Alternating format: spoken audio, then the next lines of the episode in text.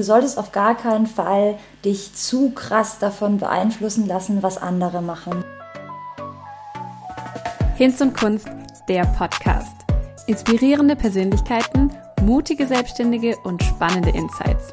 Gespräche und Geschichten, die dich ermutigen, weiterbringen und motivieren, deine Träume zu leben. Mit Katharina Heilung. Ja, herzlich willkommen, liebe Meta. Voll schön, dass du heute hier zu Gast bist bei mir im Podcast. Ich freue mich total, ähm, dass du dir die Zeit nimmst, dass wir heute mal ein bisschen quatschen. Hi, schön hier zu sein. Ich freue mich total, dass ich heute bei dir dabei sein darf. Ja, richtig cool. Du bist nämlich aus einer ähm, ja, sehr ähnlichen Branche eigentlich und doch aber wieder aus einer noch mal nischigeren Branche, würde ich sagen. Mhm. Ähm, du darfst einfach selber mal kurz erzählen. Ähm, wer bist du, wo wohnst du, was machst du, damit wir so ein bisschen wissen, wer du bist. Na, das mache ich doch gerne. Also, ich bin Meta, ähm, Meta Liebmann. Ich mache ähm, Hochzeitspapeterie. Ich habe vor hm, zwei Jahren mein äh, Label Liebmann Papeterie gegründet und meine Nische, was du auch gerade schon angesprochen hast, ist die Hochzeitspapeterie. Also klar, wir haben da auf jeden Fall ähm, Schnittmengen. Ähm, ich mache auch ganz viel mit Kalligrafie und am Anfang auch viel mit Lettering. Ähm, aber klar, der Bereich, den ich mache, ist nochmal ein bisschen spezieller, weil es sich eben halt vor allem auf Hochzeiten und die Papeterieherstellung richtet. Ähm, ja, ich sitze mit meinem Atelier hier im schönen Karlsruhe, direkt in der Karlsruher Weststadt und durfte hier letztes Jahr mein Atelier beziehen und fühle mich hier unglaublich wohl. Und freue mich natürlich auch immer, wenn mich äh, Brautpaare auch mal hier besuchen kommen, ähm, was natürlich jetzt in äh, C-Seiten nicht ganz so oft passiert, aber ja, ich bin total happy hier und freue mich auf unser Gespräch. Cool. Ist dein Atelier also nicht deine Wohnung, sondern du bist nochmal in einem extra in extra Räumlichkeiten. Das ist total cool. Ich bin nämlich mit meinem Atelier tatsächlich direkt neben meiner Wohnung. Also ähm, wir Ach, haben was. sozusagen ein Stockwerk, auf dem Wohnung und Atelier liegen.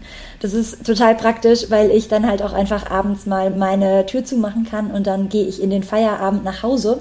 Das Hause heißt bei mir dann halt einfach zwei Meter weiter über den Flur. Aber ja, ähm, ich habe quasi beides zusammen, aber trotzdem eine gute Trennung. Getrennt. Ach ja. cool. Das ist ja wirklich perfekt. Voll schön. Das war bei mir auch nochmal so ein ähm, Step, wo ich dann eigene Räumlichkeiten hatte, dass man irgendwie eben das so getrennt hat und nicht immer alles zu Hause auf dem Schreibtisch und dann gefühlt auf der Couch arbeitet und gar nicht mehr eine Trennung hat, so, gell? Ja, genau, Voll das cool. hatte ich vorher auch. Ich hatte auch vorher alles in meinem Wohnzimmer mit drin und dann äh, drehst du da doch manchmal echt hohl, wenn du abends einfach gar nicht mhm. abschalten kannst. Dann setzt man sich auf die Couch, ich habe dann immer einen Vorhang zugezogen und trotzdem siehst du ja ähm, die ganze Zeit die Arbeit und denkst, ach, eigentlich könnte ich doch mal noch und ja, mhm. kommst dann doch nicht so richtig zur Ruhe. Das stimmt. Jetzt erzähl uns doch mal, wie war so dein Werdegang? Das finde ich immer so spannend zu hören. Wo kommen die Leute her? Du hast gesagt, vor zwei Jahren hast du Liebmann Papeterie gegründet. Also da bist du quasi mit der Selbstständigkeit gestartet. Ähm, wie alt bist du eigentlich? Ich bin jetzt oh, 29, ich muss mal kurz überlegen. Okay. Das heißt, genau. ähm, so mit Ende 20 oder so Mitte, Ende 20 hast du damit angefangen. Was hast du vorher gemacht? Wie war so dein beruflicher Werdegang? Ich war ein äh, Langzeitstudent. Also im Sinne von, ich habe vieles, vieles ausprobiert. Ähm, auch vieles, was tatsächlich mit dem kreativen Bereich gar nichts zu tun hatte bin nach dem Abi erstmal gestartet in Medizinstudium und habe zwei Semester Medizin studiert und habe dann auch einfach für mich festgestellt, ähm, der theoretische Teil davon interessiert mich brennend, aber das Praktische ist nicht das Richtige für mich. Mhm. Ähm, genau, danach kamen dann fünf Semester Jura. dann habe ich eine juristische Zwischenprüfung abgelegt und ähm, habe vorher aber schon eigentlich gemerkt, dass das nicht so richtig passt einfach weil es ähm, sehr mathematisch und sehr strukturiert und so weiter ist, aber eben null kreativ. Also kreativ halt nicht im künstlerischen Sinne. Ähm, hätte man sich auch gleich denken können, aber ich habe da irgendwie so ein bisschen meine äh, Wege gebraucht, um dann nachher wirklich zu wissen, was ich machen möchte. Genau, dann kam ähm, nach dem Jurastudium, also nach der Zwischenprüfung, die ich dann noch abgelegt habe, kam dann ähm, ein Bachelor in Wissenschaftskommunikation. Den habe ich dann auch durchgezogen. Also da habe ich dann auch meinen Abschluss gemacht, ähm, meinen Bachelorabschluss. Und bei Wissenschaftskommunikation fand ich unheimlich spannend. Ähm, also das war so aus dem teils journalistischen Bereich, teils PR. mhm. ähm, und eben auch ein Teil Marketing. Und da habe ich auch echt viel für mich mitnehmen können. Also aus der Wissenschaftskommunikation selber jetzt nicht so viel, aber gerade aus diesem PR-Teil und dem Marketing-Teil. Und habe aber da während meinem Bachelor ähm, eben geheiratet, also zum Ende meines Bachelors. Und habe da dann angefangen, meine eigene Hochzeitspapeterie zu machen. Und habe da dann irgendwie gemerkt, ach, das ist sowas, dieser künstlerische Bereich, ähm, das liegt mir einfach total. Ich habe da riesig Freude dran, ähm, meine Eltern sind beide Künstler und Grafiker, also ähm, ich komme eigentlich auch aus dieser Richtung. Und bei mir war das dann eher so im Sinne von, ich will nicht das gleiche machen wie meine Eltern. eigentlich total doof, aber ja, so tickt man halt dann als Teenager oder als junger Erwachsener. Und habe dann aber immer mehr gemerkt, als ich da so in diesen Prozess gestartet bin mit meiner eigenen Papeterie, dass mir das eigentlich total liegt. Und ja, nach der Hochzeit kamen dann die ersten kleinen Anfragen von Bekannten und Freunden, ob ich deren ähm, Papeterie vielleicht machen würde. Und dann irgendwann habe ich gedacht, so jetzt probiere ich das einfach aus. Genau. Aber das heißt, du hast zu dem Zeitpunkt noch studiert oder war da dein Bachelor dann schon fertig? Mein Bachelor war fertig, aber ich habe noch meinen Master gestartet. Also ich okay. habe zum Anfang hin noch studiert, hatte auch parallel noch eine Werkstudentenstelle, also war ganz schön viel. Mhm. Aber ähm, ich habe dann während dem Master irgendwann gemerkt, okay, das entwickelt sich ganz offensichtlich und ähm, ich bin da nicht mehr einfach nur so ähm, drei, vier Stunden pro Woche dran, sondern ich stecke da wirklich meine Zeit rein, weil ich da meine Energie auch reinstecken möchte. Mhm. Und habe dann tatsächlich ähm, letztes Jahr im Februar, also Februar 2020, dann auch meinen Master aufgehört, ähm, weil ich einfach gemerkt habe, das ist eh nicht der Bereich, in dem ich arbeiten möchte. Mhm. Genau.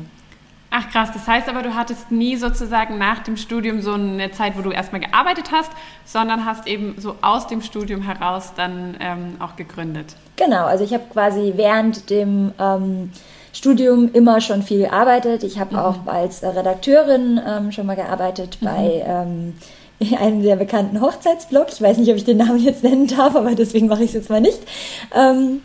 Genau, dann habe ich als ähm, Journalistin beim SWR gearbeitet. Also ich habe schon immer viel parallel auch gemacht, um irgendwie mich auszuprobieren, was für Bereiche mhm. ich machen möchte. Aber genau, am Ende habe ich quasi aus dem Studium heraus gegründet, ja. Ja, so war es ja bei mir auch gewesen. Ich habe auch tatsächlich aus dem Bachelor heraus äh, gegründet und habe auch nie irgendwo festangestellt gearbeitet. Aber ich finde es voll spannend, dass du sagst, dass du so deinen Weg gebraucht hast, um herauszufinden, was du machen willst, weil ich glaube, so geht es ganz, ganz vielen. Ähm, mhm. Ich wusste auch, ewig überhaupt nicht, was ich studieren soll und habe auch verschiedene Dinge so ausprobiert gehabt. Und ich glaube, das ist voll ermutigend, dann auch zu sehen, ähm, man darf auch immer wieder eine neue Entscheidung treffen, man darf auch immer wieder was Neues ausprobieren und man kann auch am Ende eben dabei landen zu sagen, und jetzt mache ich das was mir doch eigentlich schon in die Wiege gelegt wurde. Richtig ja, total. Cool. Ich finde das auch, ähm, manchmal denkt man auch, man müsste jetzt sich eine Sache raussuchen und dabei dann bleiben und das muss man dann auch mhm. durchziehen. Das sehe ich überhaupt nicht so. Also man kann mhm. sich total ausprobieren, man darf alles Mögliche mal reinschnuppern und wenn man merkt, es liegt mir nicht, dann macht man es nicht weiter. Punkt. Ja. Und dann sucht man sich was Neues. Also ja, ja da darf man sich echt alle Freiheiten nehmen. Ich glaube, diesen Mut muss man nur irgendwie lernen mhm. aufzubringen, dass man auch sich eingesteht, das macht mir eigentlich keinen Spaß und ich möchte irgendwie was anderes ausprobieren. Und natürlich hat man nicht immer so die Lebenssituation, dass man das kann.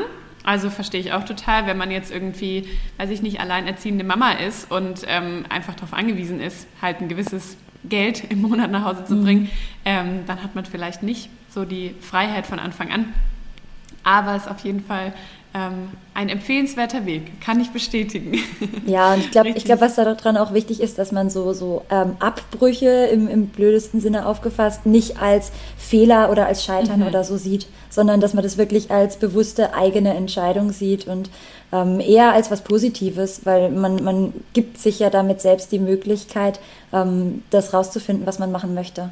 Und dass man Absolut. so ein Studiumabbruch, mhm. Studienabbruch nicht als was Negatives sieht, sondern als was Positives, weil man da eine Entscheidung für sich selbst gefällt hat. Ja, super wertvoller Punkt, das stimmt. Ich glaube auch, das ist nämlich die Angst, die viele haben, mhm. dass man so denkt, ich bin jetzt ein Versager oder das ist gesellschaftlich nicht anerkannt, dass man Dinge abbricht oder so. Ja, ähm, genau. Aber ja, super wichtige Entscheidungen, die man da so für sich treffen kann. Du hast jetzt schon gesagt, Thema Hochzeitspapeterie ist vor allem so aus deiner eigenen Hochzeit heraus entstanden, mhm. dann sozusagen, oder? Hattest du irgendwie, also war dir das dann von Anfang an klar, dass du dich darauf spezialisieren möchtest? Oder was waren so deine anfänglichen Gedanken, wie du quasi in deiner Selbstständigkeit Geld verdienen möchtest? Ja, tatsächlich hat sich das für mich ziemlich direkt rauskristallisiert, dass es die Hochzeitspapeterie der Kernpunkt bei mir ist. Ähm, Einfach weil ich da von Anfang an gemerkt habe, dass das eine unglaubliche Bandbreite an ähm, kreativen Bereichen hat. Also dass man da eben nicht ähm, nur einen Bereich mit abdecken kann, sondern ganz, ganz viele, äh, zum Beispiel auch künstlerische ähm, Fähigkeiten da einbringen kann. Also ich aquarelliere auch und ich mache ganz viele von meinen Illustrationen selbst. Also ich mache alle Illustrationen selbst und ähm, kann da mit allen möglichen verschiedenen Techniken arbeiten, mit Veredelungen, mit Blattgold, mit Kalligrafie und so weiter und habe da einfach eine unglaubliche Bandbreite, die ich da einbringen kann. Und das habe ich eben bei der Hochzeitspapeterie auch direkt gemerkt.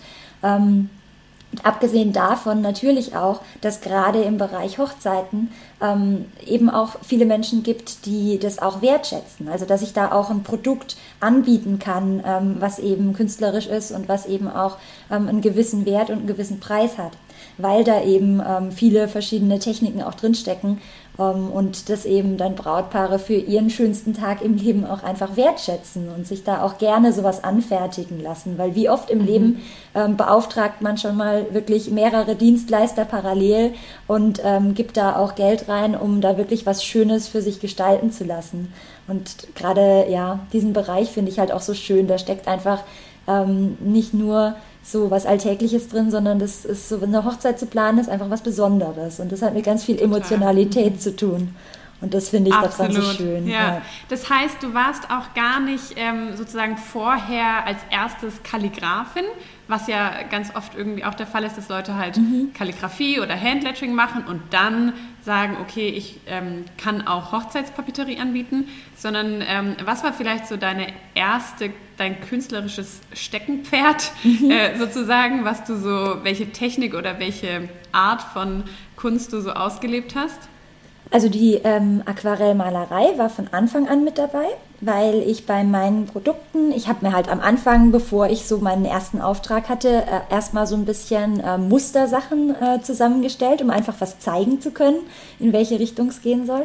Und die Aquarellmalerei war da von Anfang an mit dabei, weil mir das einfach immer wichtig war, so ähm, ja Illustrationen und Muster und florale Elemente und sowas mit reinzubringen. Ähm, das Handlettering war auch von Anfang mit dabei weil ich eben meine ähm, ja, geletterten Schriften, die man auf meinen Einladungen auch sieht, nie von irgendwelchen Plattformen bezogen habe, sondern immer von Hand gemacht habe. Das war für mich von Anfang an so ein bisschen ähm, ein Kernstück meiner Arbeit, eben die Aquarellmalerei und diese handgeschriebenen Schriften. Und dann ähm, kam im ähm, Sommer 2019, also so nach einem halben Jahr ungefähr, kam dann noch die Kalligrafie dazu, weil ich da einfach gemerkt habe, ich möchte das Ganze noch ein bisschen verfeinern. Ich möchte da nicht nur das Handlettering machen, sondern ich möchte da einfach diese Kalligrafie ähm, noch hinzufügen, damit ich eben zum Beispiel auch, wie ich das jetzt bei ganz vielen Einladungen mache, ähm, von Hand mit Tusche draufschreiben kann, weil das ja nochmal was ganz Besonderes ist, wenn man das in der Hand hält und dann hat es diese Haptik mit der schönen ähm, Goldtusche drauf zum Beispiel. Mhm. Mhm. Genau. Das heißt, das ist, kann man vielleicht auch so ein bisschen als deinen USP beschreiben oder das, was du dir eben von vornherein überlegt hast als Philosophie deiner mhm. Arbeit, dass du handgemacht und wirklich alles aus deiner Hand eben anbietest und nicht, was es ja auch gibt, mhm. dass man eben sich von Plattformen dann äh, Elemente zusammenkauft und dann als Grafiker eigentlich nur noch genau. oder nur noch, ich will es nicht abwerten, aber fungiert und das quasi dann ja. zusammenwürfelt, ähm, sondern du erstellst jedes Element für deine Papeterie selbst. Genau, also bei mir ist wirklich alles handgemacht. Und auch das ist das Schöne, wann mich halt Brautpaare anfragen und sagen, sie möchten halt wirklich was Eigenes, dann wird es mhm. am Ende wirklich was Eigenes. Also dann ist mhm. auch jedes Blümchen handgemalt und das Schöne daran ist, dass man da auch sehr, sehr flexibel ist, wie man die Sachen halt auch zusammenstellt. Also ich kann wirklich, wenn mir jemand sagt, ähm, guck mal, das Foto von dem Brautstrauß finde ich super schön, kann man da drauf was anpassen, dann kann ich genau daraus ähm, am Ende was zaubern, was genau dazu passt. Also mhm. die Schriften sind handgemacht und die ähm, Illustrationen sind handgemacht und das setzt sich wirklich alles zusammen und deswegen steckt da halt auch einfach ganz, ganz viel Herz mit drin, weil mir das mhm. unglaublich viel Freude macht, das wirklich mhm. alles von Hand zu machen. Ja, mega schön. Jetzt ist ja Handlettering und Kalligrafie ein Bereich, der so gefühlt ein bisschen prädestiniert ist für die Hochzeitsbranche. Mhm. Also ich habe auch am Anfang ganz häufig dann irgendwie Anfragen bekommen, hier kannst du auch Hochzeitspapeterie machen. Und ehrlich gesagt, ich kann, ja, wobei doch, ich kann dir schon sagen, warum, aber ich habe von Anfang an eigentlich gedacht, so, nee, in den Bereich will ich gar nicht rein. Das verstehen, glaube ich, Kunden erstmal gar nicht, weil sie so mhm. denken, hey, wieso? Du machst doch Handlettering, wieso bietest du nicht auch Hochzeitspapeterie an? Ähm, kannst du uns vielleicht mal erklären, was ist so das Besondere an dieser Hochzeitsbranche oder warum macht es Sinn, wenn man das anbietet, sich darauf zu spezialisieren und es nicht nur so nebenher zu machen? Mhm. Also ich würde da auch eine ganz, ganz klare Trennung machen, auch zwischen diesem Handlettering-Gewerbe und eben diesen Einzelanfertigungen für Kunden, ähm, so wie das ja viele im Handlettering-Bereich auch machen. Das ist jetzt eben nicht mein Steckenpferd, damit kenne ich mich nicht gut aus, weil ich da von Anfang an gemerkt habe, das ist nicht so meine Richtung. Und auf der anderen Seite eben auch diese Hochzeitspapeterie. Ich würde da eine ganz klare Trennung machen, weil diese Bereiche schon sehr unterschiedlich sind und eben auch diese Kunden, mit denen man da arbeitet, sehr unterschiedlich sind. Also Brautpaare, kann man jetzt schon mal allgemein sagen, sind sehr anspruchsvoll, ähm, was absolut verständlich ist, weil es geht da um den schönsten Tag im Leben, auch wenn das so eine Floskel ist, aber das ist so. Natürlich steckt da ganz, ganz viel ähm, Vorfreude drin und auch ganz viel Genauigkeit auf Details. Ähm, deswegen sind da zum einen die Kunden natürlich schon sehr anspruchsvoll. Man muss sich da auch wirklich darauf einlassen und auf diese Wünsche wirklich eingehen können und wollen. Ähm, und zum anderen ist die Hochzeitspapeterie auch ein sehr spezieller Bereich, weil da eben nicht nur ein Papier und ein Stift, also nur in Anführungsstrichen, ich möchte das gar nicht abwerten, das ist halt einfach unterschiedlicher Bereich, aber ähm, da steckt eben sehr, sehr viel noch dahinter, mit was für Materialien arbeite ich, mit was für Druckereien arbeite ich. Ähm, und so weiter. Also was für Veredelungen biete ich an? Wie kriege ich so eine komplette Reihe, ähm, so ein komplettes Set quasi designt, damit dann nachher auch alles wirklich zusammenpasst? Wie passe ich ähm, so eine Papeterie am Ende auf eine tatsächliche Hochzeit an? Also wie kriege ich das hin, dass die, der Stil dieser Hochzeit schon in der Papeterie wiedergespiegelt wird? Ähm, mhm. Das ist schon auf jeden Fall sehr speziell und ich denke, wenn man in diese, ähm, diesen Bereich Hochzeitspapeterie gehen möchte, dann ist es schon gut, wenn man sich darauf spezialisiert, einfach weil man da dann auch seine Energie wirklich reinstecken kann. Mhm. Ich glaube, das ist wahrscheinlich so der ähm, wichtigste Punkt, wie du sagst, dass die Hochzeitskunden, die Brautpaare, ganz besondere Kunden sind, weil es eben um einen besonderen Tag geht, um ein besonderes Produkt und damit auch besondere Aufmerksamkeit braucht mhm. ähm, und man eben nicht von der Stange weg verkauft und sagt, okay, dir gefällt äh, was mit Blumen, hier hast du was mit Blumen, sondern mhm. wie du sagst eben, okay, dir gefällt genau dieser Blumenstrauß und mit diesem Blumenstrauß machen wir jetzt was. Ähm, und das ist natürlich, bedarf einfach einer ganz anderen auch Unternehmensstruktur, finde ich, mhm. ähm, wie man arbeitet, ähm, weil es ja sehr individuell ist und sehr zugeschneidert, maßgeschneidert auf den Kunden wirklich ähm, und nicht so allgemein für die Zielgruppe Brautpaare. Ähm, aber wie hast du das geschafft, quasi dann, ähm, dass die Leute zu dir kommen, die genau das wollen, was du anbieten willst? Ja, das ist ja so dieses große Thema ähm, Marketing. Ne? Wie, wie mache ich Menschen auf mich aufmerksam? Und ähm, das Allerwichtigste, was ich da irgendwie von Anfang an gemerkt habe, ist, nicht ich suche meine Kunden, sondern eben meine Kunden suchen mich. Mhm. Und dafür muss ich präsent sein. Das heißt, ich muss genau zeigen, was mache ich, was möchte ich anbieten, ähm, welchen Stil habe ich, ganz wichtig.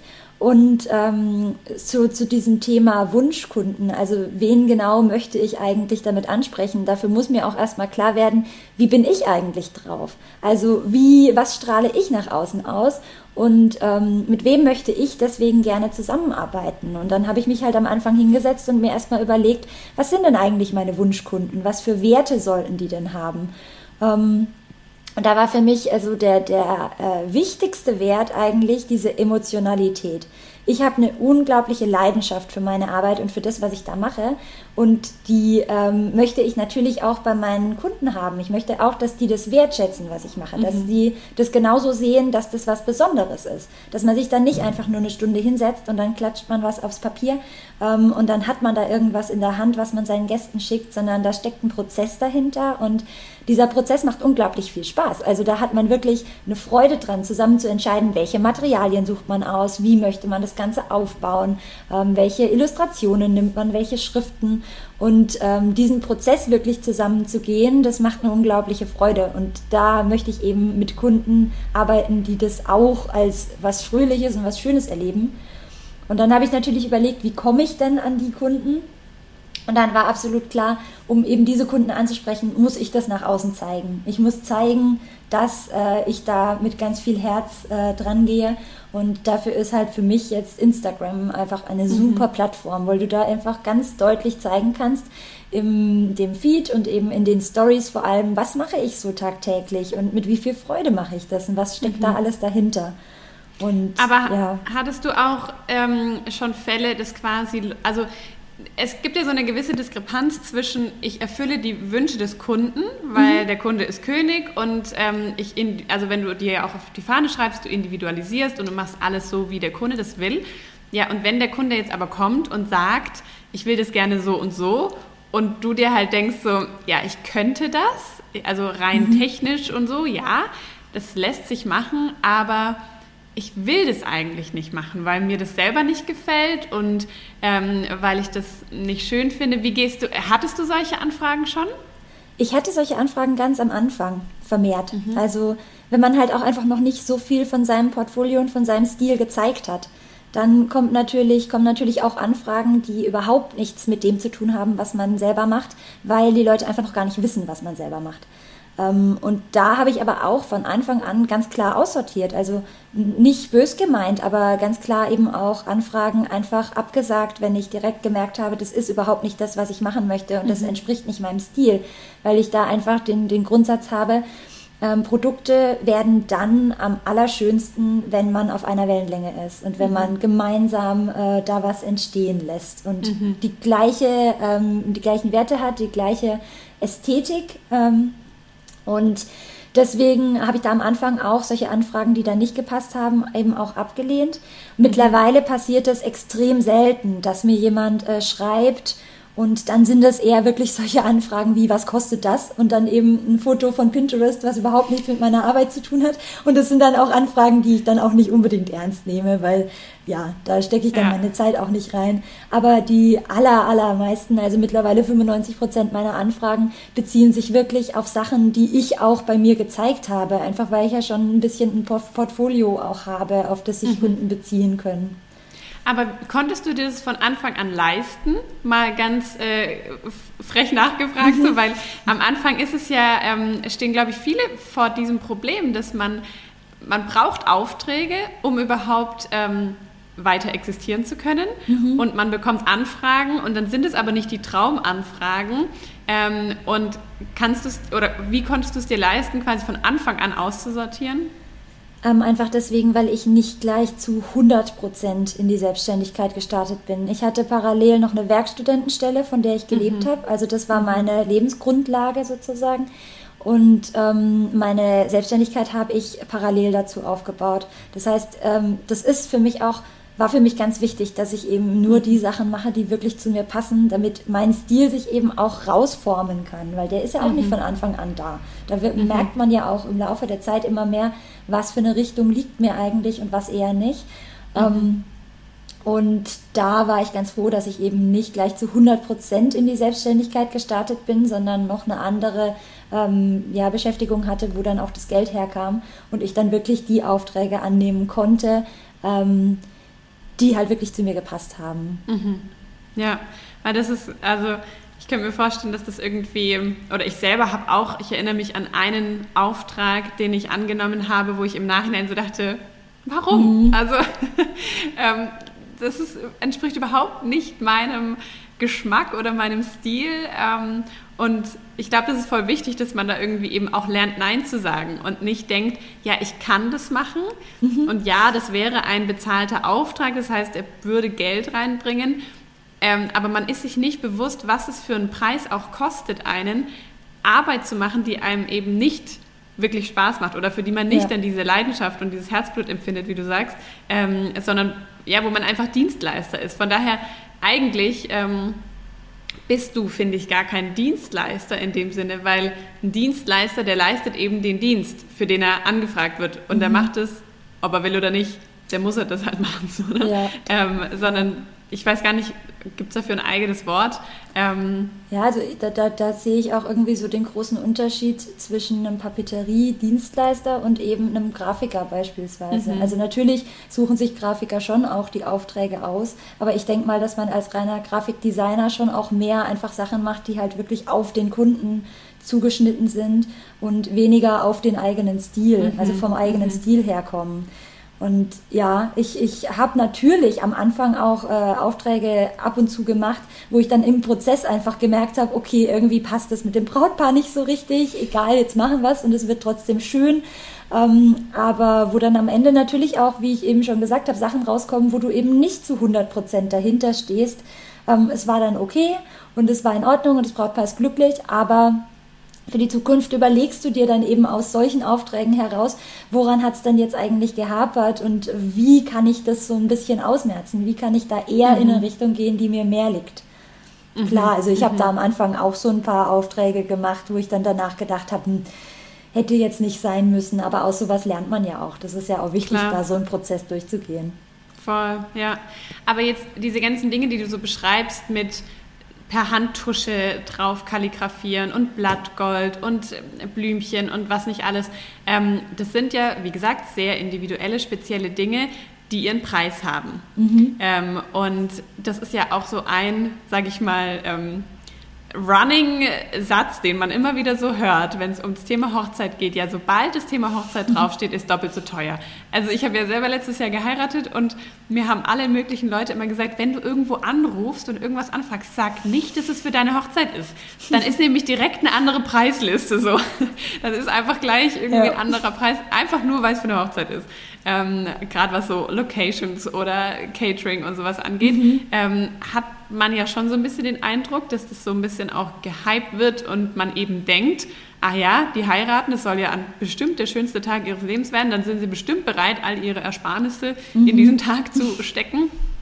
Ähm, wie gehst du damit um oder wie kannst du das vielleicht von deiner Perspektive auch erklären, mhm. ähm, woher der Preis kommt und vielleicht magst du auch ein bisschen erzählen, wie aus welchen Komponenten deine Preise sich gestalten, weil wenn es so individuell ist, dann gibt es ja mit Sicherheit auch gar nicht so den Preis, dass man so mhm. sagt, okay, Hochzeitseinladungen kosten 600 Euro, ähm, weil du weißt ja nie, was drin ja, steckt. So. Ja. Gott, wo fange ich da an? Also grundsätzlich würde ich mal sagen, dieses äh, es steht Hochzeit, Hochzeit drauf, deswegen ist es doppelt so teuer. Ähm, hat einen gewissen Grund. Also es ist nicht unbedingt immer so. Äh, es gibt definitiv auch Dienstleister, die ähm, dieses Hochzeitslabel vermutlich ausnutzen, also die halt einfach sehr überteuerte Dinge anbieten, ähm, einfach weil sie wissen, dass es Brautpaare eben kaufen werden, was natürlich total schade ist. Aber grundsätzlich, und das ist eigentlich der wichtigere Teil daran, ist es einfach so, dass in dieser Hochzeitsbranche Menschen arbeiten, die wirklich mit Herzblut ihren Job machen. Also da sind unglaublich viele auch Einzelunternehmer oder Solo-Selbstständige unterwegs oder eben, ähm, ja, keine Ahnung, ganz viele Menschen, die sich eben so ihre Kleinunternehmen aufbauen. Und äh, um da überleben zu können, braucht man eben auch gewisse Preise. Das ist ganz arg wichtig. Aber ähm, grundsätzlich steckt ja hinter jedem Preis auch eine Kalkulation dahinter. Also man macht ja, man haut ja nicht einfach nur irgendeinen Preis raus und sagt, ja, so teuer ist das jetzt und ich will halt da irgendwie einen großen Reibach machen. Ähm, weil ich glaube, wenn es nur um das Geld gehen würde, würde man so eine Solo-Selbstständigkeit auf Dauer auch nicht durchziehen, weil dafür steckt da einfach viel zu viel Energie und Aufwand und mhm. auch Arbeitszeit außerhalb des 9 to 5 drin ähm, die einem niemand bezahlt. Also gerade die ersten Jahre, wo man sich sowas aufbaut, wenn es einem dann nur ums Geld gehen würde, würde man es eigentlich wieder sein lassen. Mhm. Ähm, insofern, ja, aber was, was bei dieser Hochzeitssache eben noch so was Besonderes ist, ist eben diese Leidenschaft, die da dahinter steckt. Ähm, es gibt einfach da unglaublich viele Dienstleister, die das ähm, aus vollem Herzen machen, was sie da mhm. machen und die eben auch rein davon leben, die sich eben auf Hochzeiten spezialisiert haben. Mhm. Genau. Ähm, Musst du dich da oft rechtfertigen für deine Preise? Nee, eigentlich nicht. Also bei mir ist es so, ähm, wenn mich jemand anfragt und sagt, könntest du mir da einen groben Preisrahmen nennen, ich hätte gerne Einladungen und Save-the-Date-Karten, dann muss ich da direkt im ersten Satz schon mal sagen, ich schreibe dir sehr, sehr gerne ein Angebot, aber dafür müssen wir erstmal sprechen, was du eigentlich haben möchtest. Weil pauschale Preise bei individueller Papeterie sind nicht möglich. Das ist, äh, ich vergleiche das immer so gerne, wenn, wenn jemand ähm, zu einem kommt und sagt, oder ins Autohaus kommt und sagt, ich hätte gerne ein Auto, wie viel kostet das? Dann muss auch erstmal sagen, was hättest du denn gerne? Also was soll was soll's überhaupt für ein Auto sein? Was soll drin sein? Wie soll es ausgestattet sein? Ähm, genauso ist es bei der Hochzeitspapeterie. Mhm. Es gibt unglaublich viele Möglichkeiten. Es gibt ähm, günstigere Papiere, es gibt sehr, sehr hochwertige Papiere, es gibt unheimlich viele Veredelungen, die man reinmachen kann, wie Bänder oder Kalligrafie oder ähm, ja, Blattgold etc. Es gibt wirklich viel und deswegen ist es total wichtig, ähm, wenn mich Brautpaare anfragen, dann versuche ich immer als erstes mal einen Termin für ein Telefonat zu vereinbaren, damit man sich wirklich im Detail besprechen kann, was denn eigentlich die Wünsche sind und daraufhin schreibe ich dann ein Angebot. Und in dem Angebot von mir sind dann eben ganz genau aufgelistet, ähm, wie sich der Endpreis von einem Produkt zusammensetzt. Also da steht dann beispielsweise drauf zwei Blatt Papier, äh, Strukturpapier in Creme mit gerissenen Kanten, dann steht drauf Goldtusche Kalligrafie, dann als nächster Punkt Siegel, ähm, Kuverts, Seidenbänder und so weiter. Also wirklich alles genau einzeln drauf, damit Kunden auch einen Überblick haben, wie setzt sich denn so ein Endpreis zusammen. Und natürlich muss man sagen, dass bei einer individuellen Anfertigung am Ende auch ein gewisser Preis bei rauskommt. Aber ich habe für mich festgestellt, ich habe am Anfang auch total günstige Preise gemacht, einfach weil man das ja am Anfang so macht, weil man noch keine Ahnung von Tuten und Blasen hat. Und ähm, das am Anfang ist, ist, ist es auch okay, weil man möchte ja überhaupt erstmal Aufträge kriegen, man macht so seine ersten Erfahrungen. Aber man ist da natürlich frei, jederzeit seine Preise auch mal zu überdenken und anzupassen und sagen, hey, ich arbeite jetzt schon ein, halben Jahr, ein halbes Jahr mit der Technik. Ich habe da meine ähm, Fähigkeiten auch ausgebaut. Ich darf dafür auch ein bisschen mehr Geld verlangen als vor einem halben Jahr noch. Also mhm. solche Preise ändern sich ja auch. Ähm, aber ich finde es auch unheimlich wichtig, dass man ähm, sich mit seinen eigenen Preisen auch wohlfühlt. Also dass ich jetzt nicht irgendeinen Preis raushaue und sage, äh, das kostet jetzt so und so viel und eigentlich selber das Gefühl habe, Gott, das ist viel zu viel, das würde ich selber nie dafür zahlen, mhm. sondern ich möchte mich damit wohlfühlen und ähm, am Anfang haben alle äh, Kunden oder alle Anfragen auch direkt sind dann auch zu einem Auftrag geworden. Das ist mittlerweile nicht mehr so. Einfach mhm. weil ich halt auch weiß, ähm, es gibt halt Kunden, die sehen dann den Preis und sagen, okay, das liegt überhaupt nicht in unserem Rahmen. Und dann ist es auch in Ordnung. Also ja. dann kann man da natürlich hingehen und nochmal überlegen, kann man denn nochmal ein bisschen was anpassen? Macht man vielleicht eine Veredelung weniger oder macht man es auf einem günstigeren Papier oder so? Ähm, aber mir ist es lieber, ich habe ähm, zehn Anfragen und davon werden sechs Aufträge ähm, angenommen ähm, und von denen kann ich leben, als dass ich zehn Anfragen habe, zehn Aufträge habe und mich dafür totschufte und davon nicht leben kann, weil mhm. dann mache ich meinen Job auch nicht lange. Ja, das stimmt. Ich glaube, das ist super der wichtige Punkt, ähm, dass man eben auch Anfragen also bekommt, die man nachher die von der anderen Seite abgelehnt werden, weil eben die Leute keine Vorstellung teilweise haben. Ich weiß nicht, begegnet dir das oft, dass Leute ähm, wirklich so total oh wow, damit habe ich gar nicht gerechnet, äh, reagieren. Also so, ich hatte zum Beispiel mal den Fall, da kamen auch Leute, die gesagt haben, ja, also wir hätten gern was mit Gold und gern was mit Aquarell und dann gern mit Band und Pipapo und tralala. Naja, dann habe ich den Angebot geschrieben und dann so, oh, ähm, also wir dachten eigentlich so an 300 Euro für mhm. Einladungen, Save the Date, Liedblätter, Menükarten, Namensschilder. ja. ja, wovon träumt ihr nachts? Genau. also ja. ähm, das ist so meine Erfahrung tatsächlich gewesen, obwohl ich nicht sehr viel Erfahrung in dem Bereich mhm. habe, muss ich schon sagen. Aber ähm, eben, dass Leute so einfach überhaupt keine Vorstellung davon haben, was sowas auch kostet. Mhm. Das passiert bei mir zum Glück mittlerweile sehr selten, weil ähm, das ist auch das, was ich vorhin gemeint habe, wenn man eben sehr deutlich nach außen zeigt, was man macht, dann zieht man Menschen auch an, die das sehen und die das wertschätzen. Also mhm. die dann auch schon eine Vorstellung davon haben, wie viel Arbeit da drin steckt. Aber natürlich habe ich auch manchmal Anfragen ähm, über meine Website, wo dann im Budget-Button einfach drin steht, ähm, also ich gebe immer an so grobe Schätzungen, Budget, damit jemand da schon mal was angeben kann ähm, wo dann einfach drin steht, ja 300 Euro. Und dann steht unten drunter in der Anfrage einfach, ja, Save-the-Date-Karten, Menükarten, Einladungen, Dankeskarten, äh, Schilder aus Acryl und so weiter. Und dann muss ich natürlich auch zurückschreiben, also äh, das ist mit eurem Budget einfach nicht möglich, das funktioniert nicht. Und dann schreibe ich natürlich schon zurück, meine Einladungen gehen bei etwa 400 Euro los, also so ist das halt einfach, weil es eine individuelle mhm. Anfertigung ist. Aber ich rechtfertige mich da nicht für meine Preise, sondern ich weiß ja selber, was dahinter steckt. Und ähm, wenn mich jemand jetzt fragt, äh, wie kommt es denn zu dem Preis, dann kann ich natürlich auch ganz deutlich auf meinem Angebot zeigen, guck mal, so setzt sich das zusammen. Also die mhm. Teile stecken da drin. Mhm. Und äh, wenn mich dann jemand fragt, dann rechne ich auch gerne so ein bisschen vor, wie viele Stunden da drin sitzen. Aber mhm. ähm, grundsätzlich äh, gehe ich da nicht so vor, dass ich mich davor, da irgendwie rechtfertigen muss dafür. Mhm. mhm. Genau. Aber wenn du jetzt sagst, dass du da so die einzelnen Komponenten alle aufziehst im Angebot, ähm, die größte und wichtigste Komponente und die ja auch am schwierigsten zu kalkulieren ist, ist ja deine Arbeitszeit. Und nicht mhm. nur deine Arbeitszeit, sondern deine Designleistung. Also ähm, das ist, finde ich, in unserem Bereich halt immer so das große Fragezeichen. Mhm. Ähm, wie berechnet man den Wert seiner Arbeit und eben nicht nur nach Zeit? Weil du bist Profi in deinem Bereich. Das heißt, dich dauern manche Prozesse vielleicht inzwischen kürzer als ganz am Anfang oder so. Ähm, aber das, also du hast ja auch Zeit investiert, um dahin zu kommen. Ähm, wie, also wie gehst du damit um? Das finde ich auch eine super schwierige Frage. Und ich, ich habe am Anfang, also so, so Preiskalkulation ist ja ein Riesenthema. Ich gebe ja auch Coachings, ähm, mhm. gerade für, für ähm, Unternehmer, die halt, oder Unternehmerinnen vor allem, die halt so in dem Papeteriebereich starten möchten. Und da ist Preisgestaltung eigentlich fast jedes Mal ein Thema.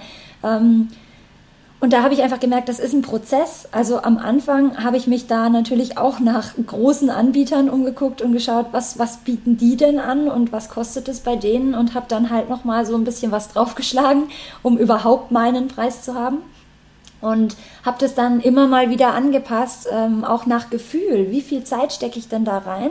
Ich bin da kein Mensch, der sich da mit Excel-Tabellen hinsetzt und, und das alles im kleinsten ausklamüsert. So bin ich einfach nicht drauf. Dafür mag ich Zahlen viel zu wenig. Aber ähm, ich gucke einfach, dass sich diese Preise für mich gut anfühlen und dass ich da meine Arbeit auch in diesen Preisen reflektiert sehe und ähm, wenn ich dann irgendwie merke, okay, ich habe jetzt ähm, vier Angebote rausgeschickt, die waren jetzt ein bisschen teurer als sonst und ich habe mich aber damit nicht wohlgefühlt, dann gehe ich halt wieder ein bisschen runter. Aber am Ende ist es mir persönlich wichtig, dass ich am Ende des Monats mit einem guten Einkommen rauskomme, von dem ich leben kann und wo ich vielleicht noch ein bisschen was on top habe. Ähm, und womit ich mich einfach wohlfühle. Ich möchte mhm. zum Beispiel jetzt auch nicht mit meiner Arbeit da einen, äh, keine Ahnung, riesen Umsatz machen und ähm, mich dabei aber nicht wohlfühlen, weil ich das Gefühl habe, ich ziehe den Leuten das Geld aus der Tasche. Das mhm. ist für mich nicht die Art, mit der ich mhm. mein Unternehmen fühlen möchte. Für mich sind Preise und das, was ich am Ende da an Geld bekomme, das ist natürlich ein ganz wichtiger Teil, weil sonst kann man diesen Job nicht machen. Mhm. Aber es steht für mich nicht im Mittelpunkt. Das muss gut kalkuliert sein, damit ich davon leben kann. Aber mhm. ähm, das ist nicht das, was ich nach außen kommunizieren möchte oder in irgendeiner Art nach außen zeigen möchte. Bei mir geht es darum, dass ich damit Kohle mache. Mhm. Das fände ich mhm. dann schade. Genau. Ja, wie viel kannst du sagen, wie viel Zeit du ungefähr so mit einem Brautpaar verbringst? Hast du da so mal getrackt quasi? Weil eben auch, das dachte ich mir jetzt auch gerade, wie du gesagt hast, dass du dann, wenn eine Anfrage reinkommt, mit denen telefonierst und das alles mhm. mal besprichst und ein Angebot schreibst. Das sind ja allein schon zwei, ja. drei Stunden Zeit. Und wenn es am Ende abgelehnt wird, das Angebot, oder du noch zwei, drei Anpassungen machen sollst und ja. dann wird es doch abgelehnt, dann hast du halt vier Stunden umsonst gearbeitet. So, oder ja, auf jeden Fall. Es gibt ja Bezahlung. auch tatsächlich Kolleginnen von mir, die ähm, schon für die Beratung ähm, hm. eine Pauschale berechnen. Das möchte ich nicht machen, weil ich das nicht so schön finde, dass man quasi als allererstes mit dem Geld und mit einer Bezahlung in so ein Gespräch reinstartet. Deswegen mhm. mache ich das nicht. Aber ich kann den Sinn dahinter total verstehen, weil man da ja auch wirklich Zeit investiert, die einem nachher niemand bezahlt. Ich mhm. finde es zum Beispiel, wenn mir jemand ein Angebot ablehnt, Überhaupt kein Problem, aber was ich zum Beispiel ganz schlimm finde, ist, wenn ich da Stunden reinstecke, mit jemandem über Sachen diskutiere und berate und Angebot schreibe und abändere und so weiter und dann nichts mehr kommt. Das finde hm. ich ganz schlimm und das habe ich nicht oft, aber es kommt ab und zu vor. Und dann denke ich mir immer, es ist eine Sache von einer Minute, eine kurze Mail zu schreiben mhm. und zu sagen, hier, es passt für uns einfach nicht, tut uns total leid, wir wünschen dir mhm. alles Gute. Also das ist für mich unglaublich wichtig, weil sonst ähm, fühle ich mich da auch ein bisschen veräppelt. Mhm. Aber ja, so diese Zeit, die man investiert, das ist auch total unterschiedlich. Angenommen, ich habe zwei Aufträge und die ähneln sich total. Also es soll ein ähnliches Design sein. Es sind beides Elemente, die ich schon mal hatte. Das heißt, ich kann ein bisschen was dazu nehmen. Ich muss nicht alles komplett neu machen. Reduziert ja auch die Zeit. Ähm, es sind die gleiche Anzahl von Seiten, es sind die gleichen Veredelungen und so weiter. Also die beiden Aufträge ähneln sich sehr. Da kann es natürlich trotzdem passieren, dass das eine Brautpaar sagt, hm, können wir da vielleicht den Absatz noch mal ein bisschen umändern oder die Schrift oder können wir da vielleicht äh, das noch mal auf der anderen Seite sehen oder könnten wir die Blümchen noch mal ein bisschen mehr in Rosaton haben oder so. Und das andere Brautpaar sagt mir sofort, boah ja, die Entwürfe passen, gib's in den Druck. Und dann kann ich natürlich nicht von vornherein sagen, ich kalkuliere da mit so und so viel Stunden, weil ich es ja vorher nicht weiß. Aber ich habe die Erfahrung gemacht, dass sich diese Aufträge immer wieder ausgleichen.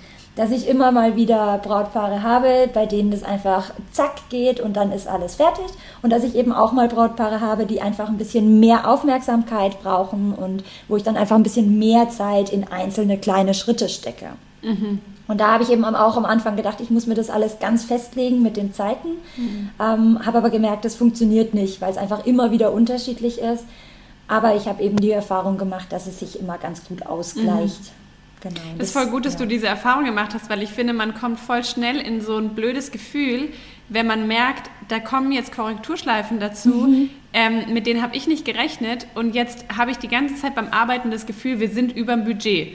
Ja. Eigentlich müsste ich was nachberechnen, aber man ja. will ja natürlich nicht dann irgendwie kurz vor Schluss sagen, so und jetzt kostet es nochmal 300 Euro mehr, weil ich habe nochmal fünf Stunden länger dran gesessen. Ja, genau. Das ist ja auch blöd. Das Brautpaar möchte ja auch wissen, worauf lasse ich mich ein und nicht am Ende dann so eine Wundertüte kaufen ähm, und nicht wissen, was rauskommt. Mhm. Aber ist voll interessant, dass du sagst, es gleicht sich dann irgendwie über die Zeit aus und mal hat man Aufträge, da ähm, passt es genau und mal, da dauert es ein bisschen länger. Aber kannst du so ungefähr sagen, wie viele Monate auch begleitest du Brautpaare meistens? Wie lange zieht sich so ein Auftrag hin? Das ist ganz unterschiedlich. Also mal habe ich ja auch Aufträge, wo es einfach zum Beispiel nur um die Einladungen geht. Ähm, mhm. Bei den Einladungen sage ich immer ähm, von Auftragsstellung bis ähm, Anfertigungsende rechne ich immer so ungefähr vier bis fünf Wochen Zeit ein. Also jetzt natürlich nicht Arbeitszeit, aber mhm. bis es halt wirklich fertiggestellt ist.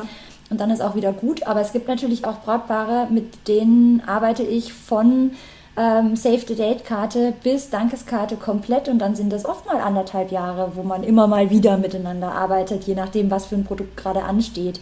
Mhm. Und das finde ich natürlich auch super schön, weil man, also viele von den Brautpaaren, mit denen ich gearbeitet habe, die fühlen sich auch nicht einfach nur an wie irgendwie ein Kunde, sondern wirklich irgendwie sowas Freundschaftliches, weil man einfach mhm. über lange Zeit zusammen auf diese Hochzeit hinfiebert und sich darauf freut und immer wieder miteinander arbeitet. Mhm. Ja, also ja, das ist, ist nämlich das, unterschiedlich. Das Besondere auch, ne? Jetzt im Unterschied zum Beispiel Kunden, mit denen ich arbeite, oder jetzt mal so ganz normale Kunden, die bei mir im Shop einkaufen, mhm. die kaufen da einmal ein, bezahlen ihre Bestellung, ich verpacke das Paket und schicke das dahin und dann ist ja, fertig. Ja. Es gibt natürlich viele wiederkehrende Kunden und Leute, die immer wieder bestellen, aber ähm, das sind so abgeschnitt, also so fertige Abschnitte quasi und nicht so ganze Beratungs- und Betreuungsprozesse, ja. wo man wirklich über einen langen Zeitraum auch ähm, immer wieder kommuniziert und miteinander zu tun hat und so. Ähm, das ist auch nochmal, finde ich, so voll besonders einfach an deiner Branche. Ja, das, Schöne ist, ich habe ja beides. Also ich habe ja auch mhm. nochmal meinen Online-Shop, wo ich eben auch diese kurzen Prozesse habe. Dieses, äh, da gehen Bestellungen rein, ich schicke sie raus, ich freue mich, dass bestellt wurde und dann ist dieses Ganze abgeschlossen. Und dann mhm. freue ich mich, wenn noch eine Bewertung kommt am Ende. Aber ja, das ist dann so ein kurzer Prozess. Ähm, aber ich genieße das tatsächlich, dass ich da beides habe. Also, mhm. dass ich dieses, ähm, dieses schnelle und ähm, eine Bestellung nach der anderen und fertig ist und gut ist und dann freue ich mich drüber. Und eben auf der anderen Seite diese großen Projekte, wo man wirklich viel Energie und Zeit auch reinsteckt und mhm. mit Leuten über lange Zeit zusammenarbeitet. Also, ich finde das, für, für mich persönlich ist das ein total guter Ausgleich. Mhm. Wie viele Brautpaare begleitest du so im Jahr? Hm, also, ich habe mal ein bisschen überlegt, ähm, bei mir ist es immer unterschiedlich. Es sind ja ähm, eben, wie ich gesagt habe, gerade es sind zum einen eben die Brautpaare, die ich über lange Zeit begleite, also wo ich wirklich nicht nur ein Produkt mache, sondern wirklich so ein komplettes Set. Ähm, da würde ich sagen, sind es so etwa, also jetzt für, für dieses Jahr bis zum jetzigen Zeitpunkt sind es 30. Ähm, es können natürlich sein, dass da noch welche dazukommen. Ähm, das ist ja auch das Gute bei Papeteriedienstleistern im Gegensatz zu vielen anderen Hochzeitsdienstleistern, dass wir eben nicht auf diese Tage festgelegt sind. Also ein Fotograf zum Beispiel kann ja für einen Tag nur einmal gebucht werden. Das kann ich eben nicht. Ich kann für einen Tag mehrfach gebucht werden, weil ich ja nicht an dem Tag vor Ort bin, mhm. sondern ich arbeite ja im Vorhinein und im Nachhinein. Ähm, Genau, also ungefähr 30 bis 35 würde ich mal schätzen, ist so, ähm, sind so diese Paare, mit denen man über lange Zeit zusammenarbeitet. Und dann kommen eben noch ähm, viele Aufträge dazu, die wirklich so Einzelprojekte sind. Also wo mich mhm. jemand dann vor der Hochzeit halt anfragt und sagt, wir hätten gern Menükarten und Namenskärtchen, kannst du die für uns machen? Und dann sind es noch so einzelne. Und da kann ich dir ehrlich gesagt gar nicht sagen, wie viele das sind. Also mhm. das sind dann schon viele Einzelaufträge noch. Genau. Wow, krass. Das hätte ich jetzt gar nicht gedacht. 30 Hochzeiten. Also wenn ich an meine Hochzeit denke, bin ich froh, dass ich bloß eine im Jahr hatte. ja, ich bin ja zum Glück 30. bei der ganzen Planung außen vor. Ich glaube, also da habe ich einen riesen Respekt vor Hochzeitsplanern, weil ich da immer denke, Gott, wie viel musst du da im Kopf behalten? Weil ich muss ja nur im Kopf behalten, welchen Stil haben die, welche Papiere haben die und so weiter. Also was ist ihr Produkt am Ende und wie soll das dann aussehen? Und da habe ich ja, das schreibe ich mir ja alles auf. Also das muss ja auch nicht im Kopf bleiben. Aber bei Hochzeitsplanern kommen ja da so viele Punkte dazu. Insofern finde ich das schon respektabel, mhm. was die da für eine Leistung erbringen. Absolut, ja. Richtig ja. krass, wirklich. Aber ähm, wie, wie strukturierst du dich da? Hast du da irgendwie so, sage ich mal, Tools, wie du arbeitest, dass du eben für jedes Brautpaar immer parat hast, mhm. worum es da geht? Ähm, wie ist da so deine Arbeitsweise?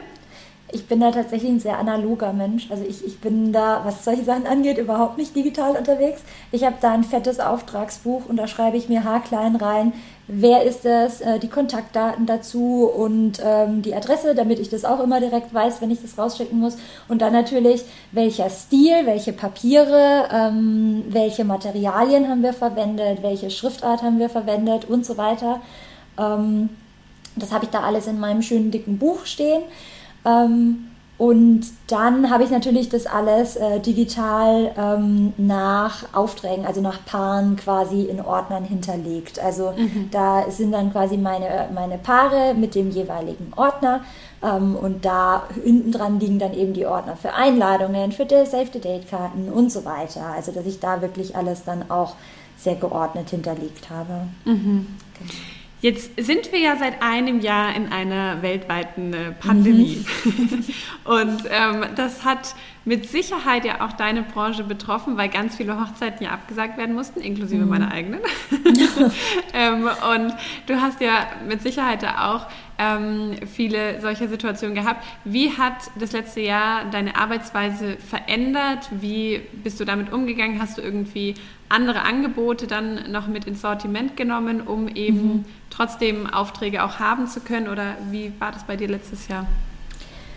Also es hat sich schon verändert. Ähm, ich muss sagen, dass ich da im Gegensatz zu vielen anderen aus der Hochzeitsbranche ähm, auch noch ähm, ganz gut weggekommen bin. Ich habe auch eine Freundin, die ist Fotografin, bei der sind halt einfach von heute auf morgen alle Aufträge weggebrochen. Da hatte ich eben das große Glück, dass ich viele Produkte trotzdem noch anfertigen konnte. Natürlich ist es auch erstmal die letzten, also die ersten Monate, ähm, so von März bis Juni letztes Jahr ist es schon wenig geworden, weil eben alle erstmal alles auf on hold gelegt haben. Ähm, aber es kam dann eben letztes Jahr im Sommer doch noch äh, viel dazu, weil ja doch noch einige Hochzeiten stattfinden konnten. Ähm, was wir natürlich alles, alle für dieses Jahr auch ganz arg hoffen, dass eben im Sommer doch noch vieles möglich sein wird. Aber ich glaube, der größte Unterschied zu vorher ist ähm, diese extreme Flexibilität, die einem da plötzlich abverlangt wird. Ähm, dass man eben sehr, sehr darauf eingehen muss, ähm, auf diese Unsicherheiten von den Paaren, also dass man da trotzdem irgendwie so eine Positivität an den Tag legt. Ich gehe jetzt natürlich nicht hin und sage, ja, ja, das wird schon, weil das kann ich nicht und das darf ich ja auch nicht. Ich kann ja nicht einfach jemandem irgendwie was Gutes zureden, was ich überhaupt nicht weiß. Aber ich versuche eben einfach da eine gewisse Ruhe auch reinzubringen und ähm, da den Leuten auch entgegenzukommen, weil die Sachen werden ja nicht abgesagt, die werden ja in den aller, allermeisten Fällen aufgeschoben und dann gucke ich halt, ähm, dass man da eine gute Lösung findet, mit der beide zufrieden sind. Aber ja, diese Flexibilität ist ganz wichtig geworden. Mhm. Was ich halt auch geguckt habe, ähm, ich habe zum Beispiel ja vorher auch schon meine Aquarell-Workshops gemacht und hatte schon lange geplant, auch Kalligrafie-Workshops zu geben und ähm, habe dann gemerkt, natürlich geht das erstmal nicht in meinem Atelier, aber ich biete jetzt halt einen Online-Kalligrafie-Workshop ähm, an, dann im April, der über Zoom läuft und wo ich jetzt auch schon einige Anmeldungen habe und mich da natürlich auch total drauf freue. Und mhm. dann sucht man da eben nach Möglichkeiten, wie man eben sein äh, Gewerbe irgendwie noch ausbauen kann. Ich habe auch mhm. mal mehr Produkte in meinem Shop gebracht, also da geguckt, dass ich da die Produktpalette noch mal ein bisschen erweitere. Mhm. Und ich habe zum Beispiel angefangen, meine Coachings anzubieten, weil ich mich äh, jetzt zu dem Zeitpunkt einfach auch in der Lage fühle, anderen da Tipps ja. zu geben. Genau, das cool. hätte ich eben vor einem Jahr auch noch nicht gemacht, weil ich da eben auch einfach die Erfahrungen so noch nicht hatte.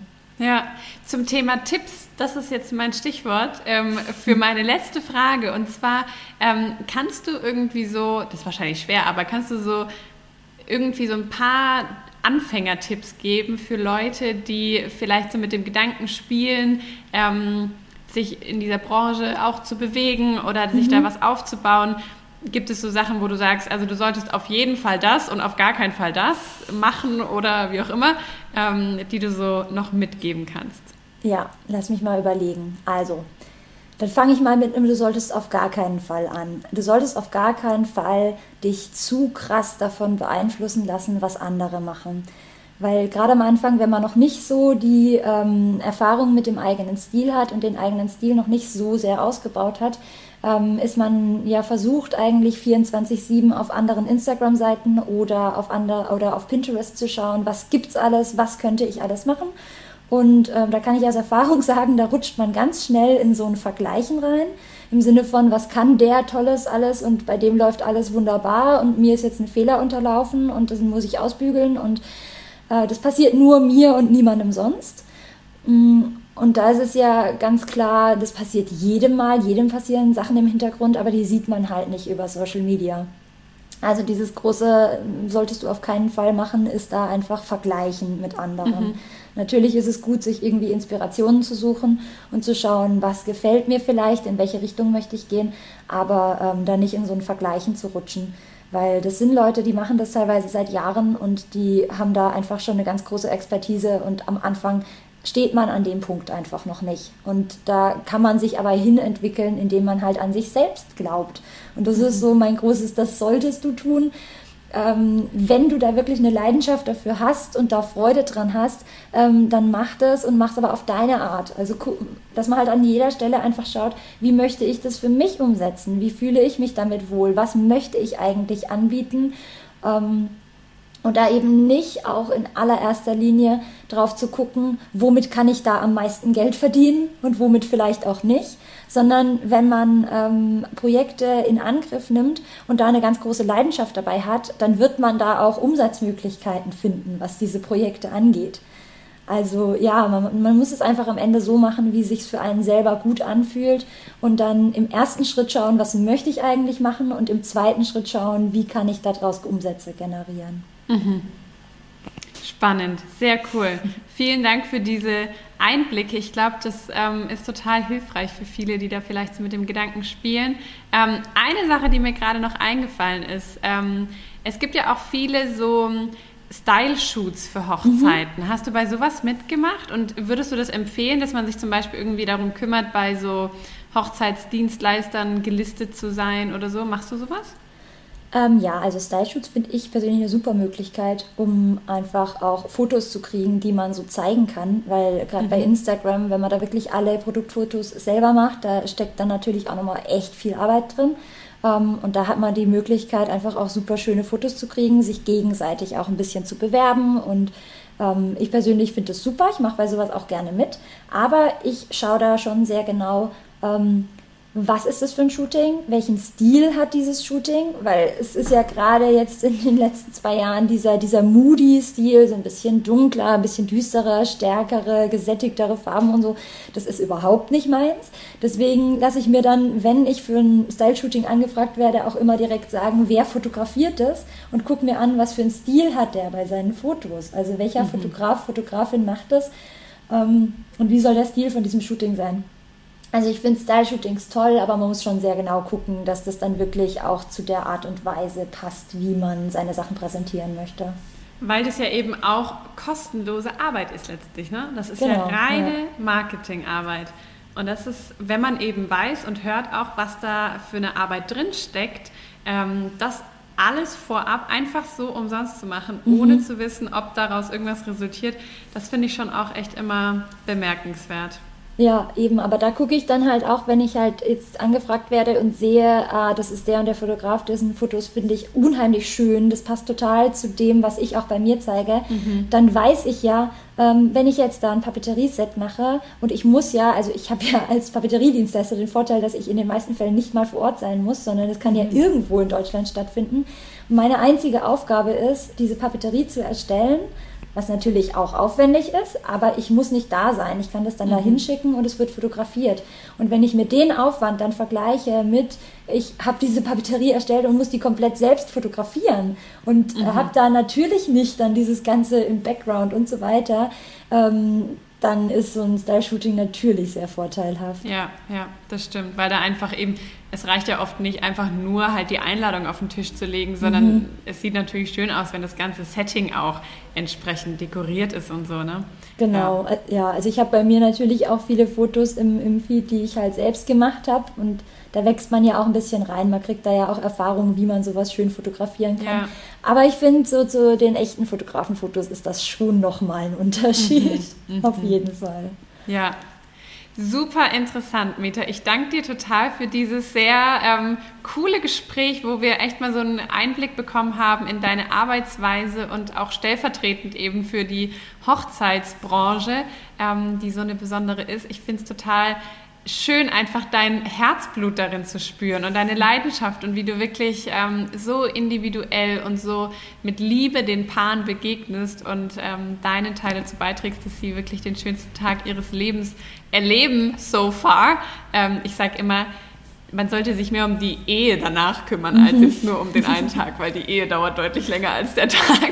Ja, ähm, aber richtig cool, da so Einblicke von dir zu bekommen. Vielen Dank für deine ähm, ja, ehrlichen, ehrlichen äh, Geschichten und dein Teilen. Und ich wünsche dir weiterhin ganz, ganz viel Erfolg und dass dieses Jahr alle Paare, die angefragt haben, auch wirklich heiraten können ähm, und du da deine Aufträge durchführen kannst. Ja, vielen lieben Dank, dass du mich eingeladen hast. Hat mir sehr, sehr gerne. viel Spaß gemacht, hier auch meine Geschichten mit dir zu teilen und auch deine Perspektive dazu zu hören. Ich finde es immer total wertvoll, da auch ja, die Sicht von anderen auf solche Bereiche dann auch zu sehen. Cool, genau. Dankeschön. Dir auch alles Gute und vielen Dank. Vielen Dank fürs Zuhören. Ich hoffe, du konntest was für dich mitnehmen und gehst inspiriert und motiviert aus diesem Podcast heraus. Ich freue mich aufs nächste Mal.